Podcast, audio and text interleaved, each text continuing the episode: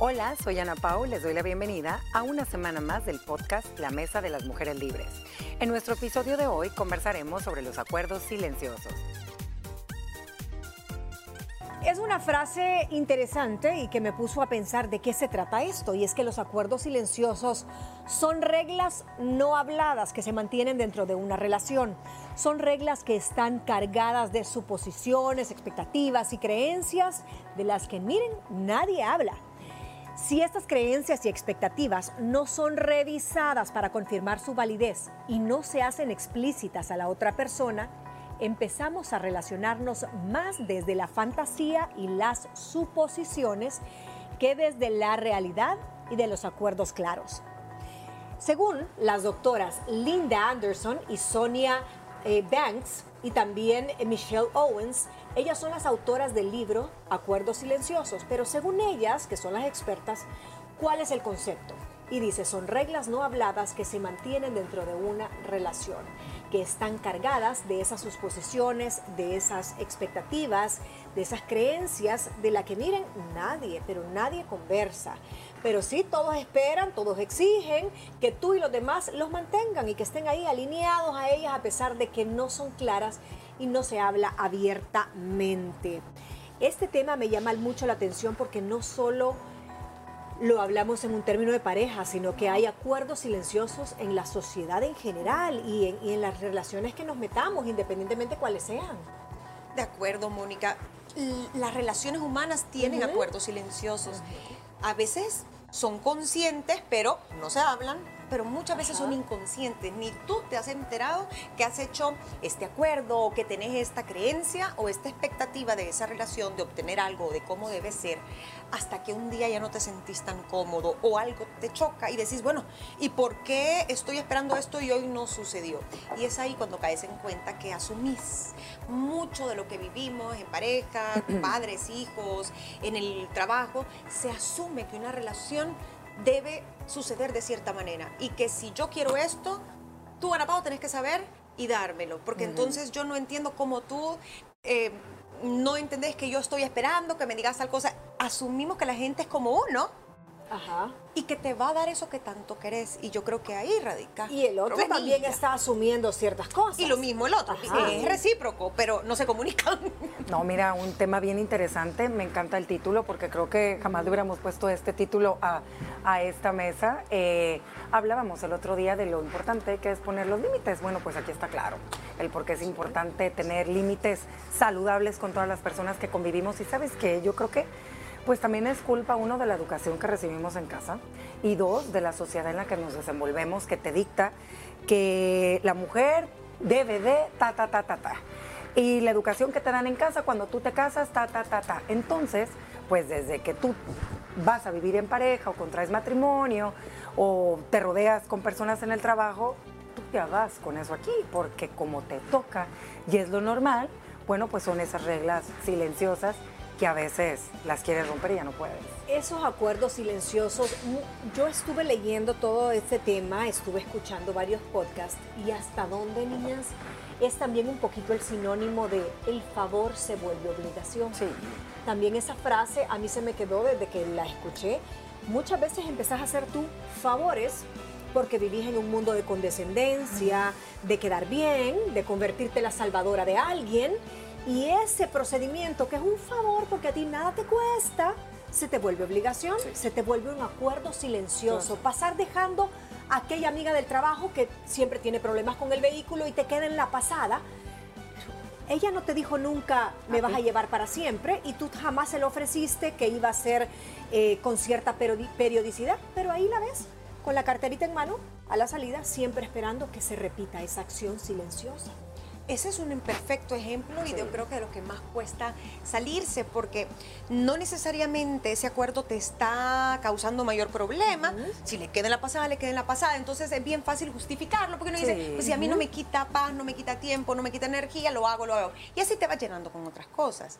Mi pregunta es, cuando esa relación te está haciendo daño, cuando esa expectativa del otro, o esa forma de actuar de tu pareja, o de tu hijo, o de tu mamá, tu papá, ya te está cayendo mal, ya te da rabia, ya te drena, ya te enferma, ya te hace sentir que, te están chantajeando.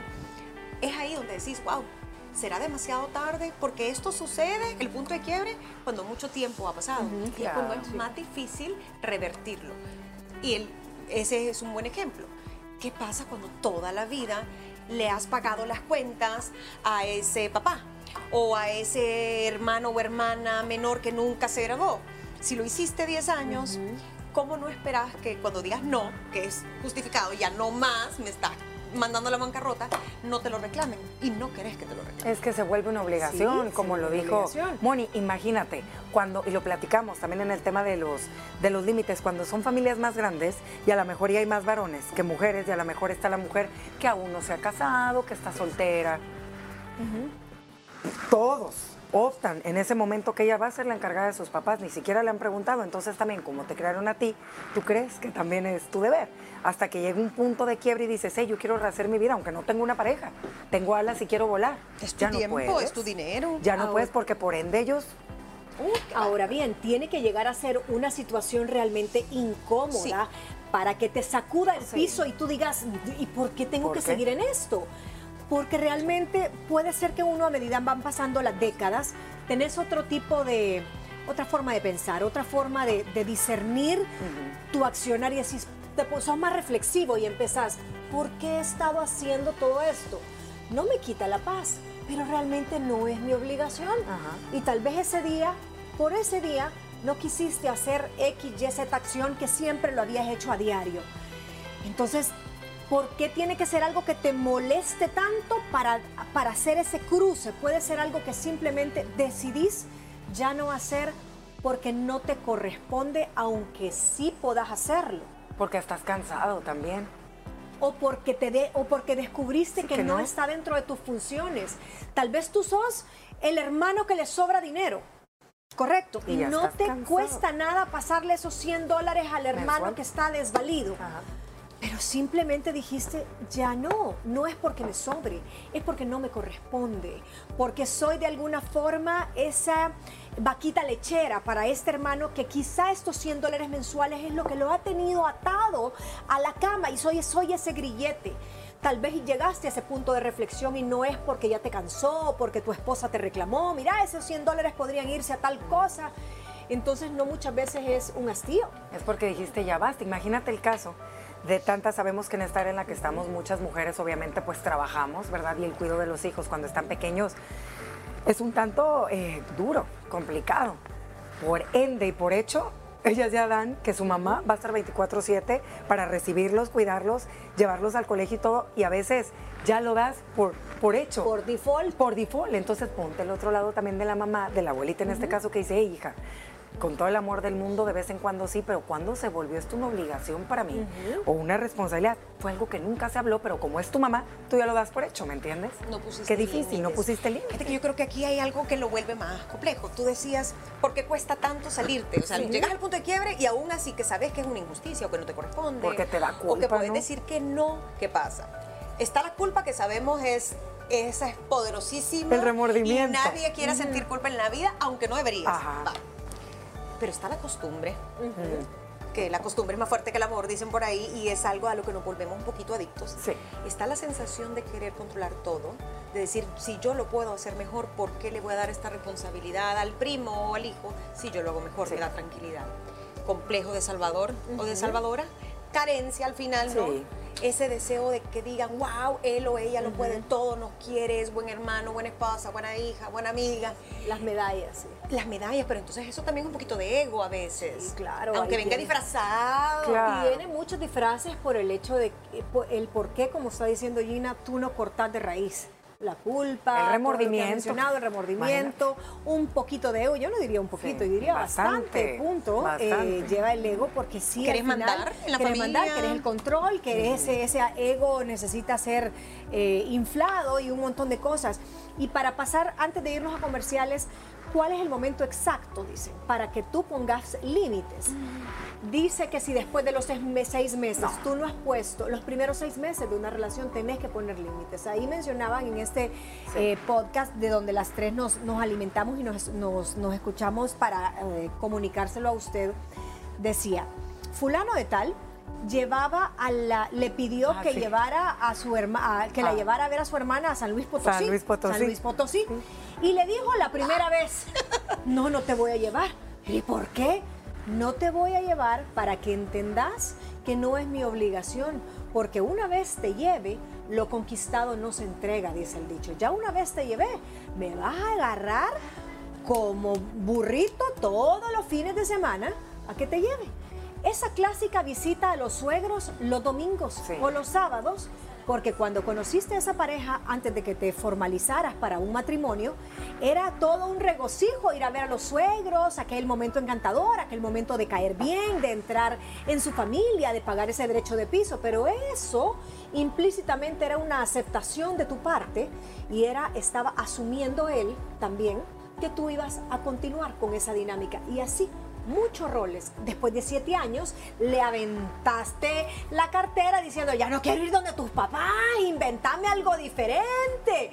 Y empiezan, pero si tienes siete años, ¿por qué no me lo dijiste antes? Porque no habló amor. ¿Por qué no habló amor? Ajá, Va, porque es no que dijo son- nada. ese es el tipo de ejemplo que tú estás dando, que por ende, pues no sabes ni cómo tocarlo, porque como vas a algo desconocido, a un matrimonio, una relación, igual cuando vienen los hijos, tú todo lo ves bonito siempre por lo que te cuentan y al momento que estás dentro a lo mejor dices, hey, pero ahí como marcas límites y ya pasaron Claro, los seis meses. y cómo también, porque ya me tengo que ir a pausa, ¿cómo crees que a la primer, ese tercer Sí. domingo le vas a decir, oh, oh, oh, momentito, Sí, no. ese es el tercer domingo, ya el No. cuarto no voy a ir, hasta ahí llegas, Sí. Está bien, Te llevan- chiquecito, te llevan mira. a la otra. Sí, te llevan a la otra que sí va a querer ir siete años Es un, seguidos. es un balance, Mori. Ujú. Y en este caso en específico creo que Sí. al principio es normal porque es parte del bonding, de la relación, Claro. el vínculo. Pero yo creo que sí se puede decir. Lo que pasa es que no, ya no te llevo, ya me harté, tampoco es la No, forma. Hay que ser muy asertivo. Hay que negociar. Comunicación. Nos tenemos que ir al primer corte, ya volvemos con este segmento de la Mesa de las Mujeres Libres. Regresamos con más del podcast La Mesa de las Mujeres Libres del talk show Liberadas después de la pausa. Continuamos con el desarrollo de la Mesa de las Mujeres Libres, acuerdos silenciosos en las relaciones, no solo de pareja, sino que laborales y relaciones humanas en general.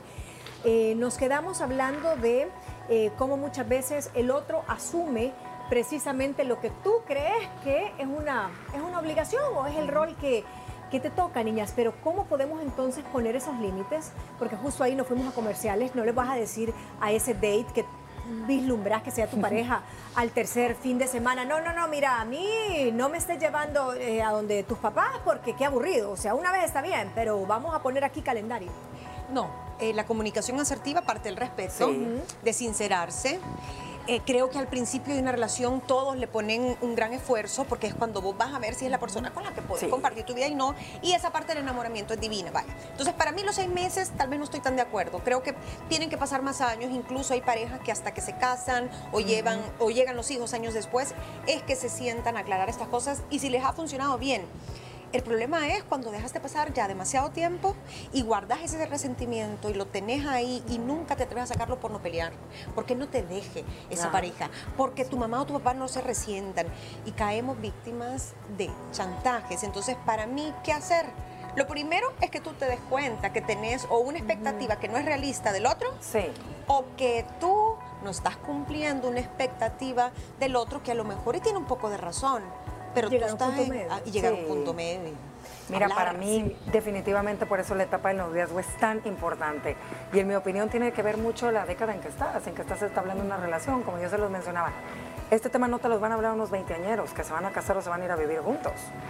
Te lo van a hablar unas personas más maduras que ya saben lo que quieren, que saben qué tipo de relación quieren y qué camino quieren tomar en base a experiencias previas.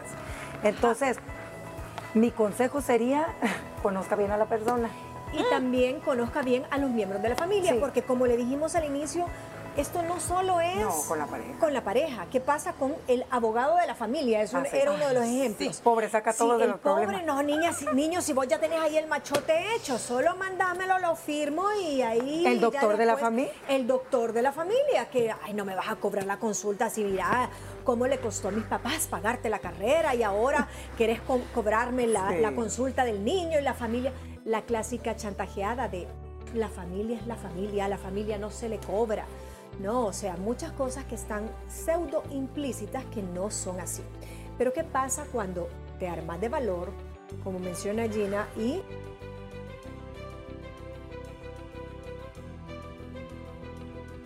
Solas. las olas. Las Y no puedes pretender que va a ser un mar de Tsunami. tranquilidad y un mar en calma. Si vas a partir las aguas de ese mar, crea lo que si ya pasaron seis meses, como lo dicen los expertos, y usted quiere empezar a poner límites y empezar a hablar de esos acuerdos silenciosos de los cuales no está usted nada de acuerdo, van a haber olas. Y tiene que estar preparado con un bote salvavidas o con Por si se va a ahogar. por si se va a ahogar, porque no va a ser fácil. Pero al final mencionan todo llega a su nivel. Sí, yo también creo, eh, a veces por miedo, cuántas veces no nos callamos algo y nos damos cuenta, ya cuando a lo mejor nos atrevimos un año Sí. después de lo que hubiéramos, hubiéramos querido y ves la reacción de ese familiar, que a lo mejor al principio no le gustó el límite que le estás poniendo, pero a los tres días o a los dos meses ya la relación es como antes. Y tú decís, ay, perdí cinco años haciéndole este y este favor, le prestaba siempre dinero y todo, y ahora que le dije que no puedo, que quiero ahorrar y esto, se enojó dos semanas, un mes, pero ya nos queremos por sobre todas las cosas, entonces creo que a veces tenemos mucho miedo de la reacción. Sí, la también eh, tenga cuidado en la manera y el momento en el que usted pues va, ¿verdad? A levantar esa ola porque a veces lo hacemos en el momento que menos tiene que ser enfrente de las personas que no debe de ser. Este consejo va por si usted tiene alguna rencilla por ahí con su familia política y está harta que todos los sábados lleguen a su casa porque todo el mundo cree que siempre es en su casa o todas las navidades y va a llegar un momento. Es un ejemplo que estoy dando Sí, yo. eso es bien yo soy la, ah, no, la casa de Gina. Ah, no, ella se encarga del pollo. Yo llevo una copita nada más y ella es la encargada desde hace años de todo. Entonces, también y se pónganse a ver. bajo frases Exacto. sociales como es tradición. Es tradición. Es la tradición. Hasta miren, en, en- en las instituciones escolares está el clásico papá, es que como siempre nos ha donado los trofeos, Sí. es que como siempre nos dona las camisetas para el equipo de fútbol, es que como siempre tal cosa, no, o sea, la costumbre se vuelve una obligación, entonces si en algún momento tus condiciones, tu capacidad o emocionalmente ya no estás listo para seguir con eso, tenés que poner límites. Y aquí hay algo bien interesante y dice que somos nosotros muchas veces el problema, porque repetimos ese bucle. Tal vez estamos cansados de ser el papá que da las camisetas al equipo de fútbol de tu hijo, pero cuando cortás con esa relación, te metes en otra que volvés a ser tú ese mismo rol. Entonces el problema también sos tú. Dependencia emocional posible en este tipo de relaciones que tenemos, que todos pasamos. Sí. Algunos salen antes, otros después. Otros encuentran un sustituto. Es como la persona que tuvo un matrimonio, digamos, donde hubo mucha infidelidad. Va. Puso fin, se tardó a sus añitos, tal vez perdonó uno y otro cacho y cuernos y todo. Se va. Pero a lo mejor encuentra otra pareja. Si no es con el mismo problema, con otro. No sé, con una adicción al alcohol. Pero y ahí busca el aguante y aguante. Busca el mismo patrón, no sé, es el Salvador en esta el ocasión. de es el complejo Y de el otro también tiene las condiciones perfectas, Sí. entonces es un roto para un descosido. Siempre te encontrás con alguien que tiene necesidad de tu patrón, de Va- conducta. Toquemos el tema de los hijos con los padres. Y hay hijos grandes, adolescentes, que ellos siguen pensando que a mí me mantienen hasta que yo tenga 25. ¿Y por qué es así? ¿Por Porque como así? se fue dando y se fue quedando en la casa, ella tiene Exactamente. 40, ella tiene 40 y ahí está, y nosotros le vamos pues pagando solo lo básico. No, pero él se paga su gasolina, eso es mentira. Sí. Es mentira, al final estás haciendo un patrón de conducta basado en un acuerdo silencioso con un hijo que ya podría ser autosostenible. Y si lo rodearan otras circunstancias, pues otro gallo cantaría. Sí. Entonces póngase a pensar cuántos, cuántos acuerdos silenciosos lo rodean a usted y su entorno, de los cuales tal vez usted ha ido dando por sentado y puedes cambiar. En la Ajá, y la empresa, tarea que les dije, ¿cuáles son empresa. los acuerdos aquí? Ah, pues en una empresa en acuerdo silencioso.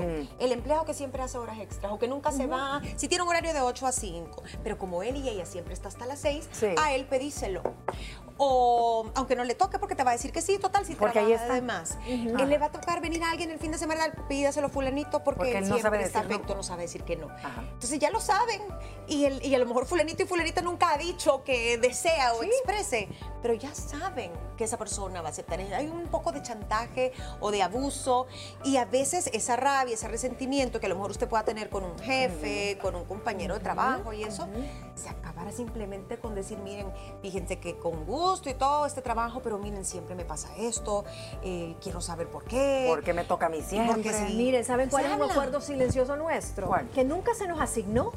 Pero cada quien sabe en el camerino a Uy, donde sí. le toca. O sea, aquí Sí, es un cierto, el bien puesto. grande. Eso es un acuerdo Ese es mi silencioso. lugar. sí, ese es mi lugar. Yo y mi cuando lugar. yo llego y si Ana Pao está, porque Ana Pao y yo somos las que estamos más cerca. porque Gina ya está más separadita. Gina está más a la Y la izquierda. chef más para allá. Ajá. Y la chef Entonces, al fondo. cuando Ana Pao llega y por algún motivo me ha puesto su, su cartera un poquito en mi zona, Yo la tengo inmediatamente me dice, "Ay, te muevo esto.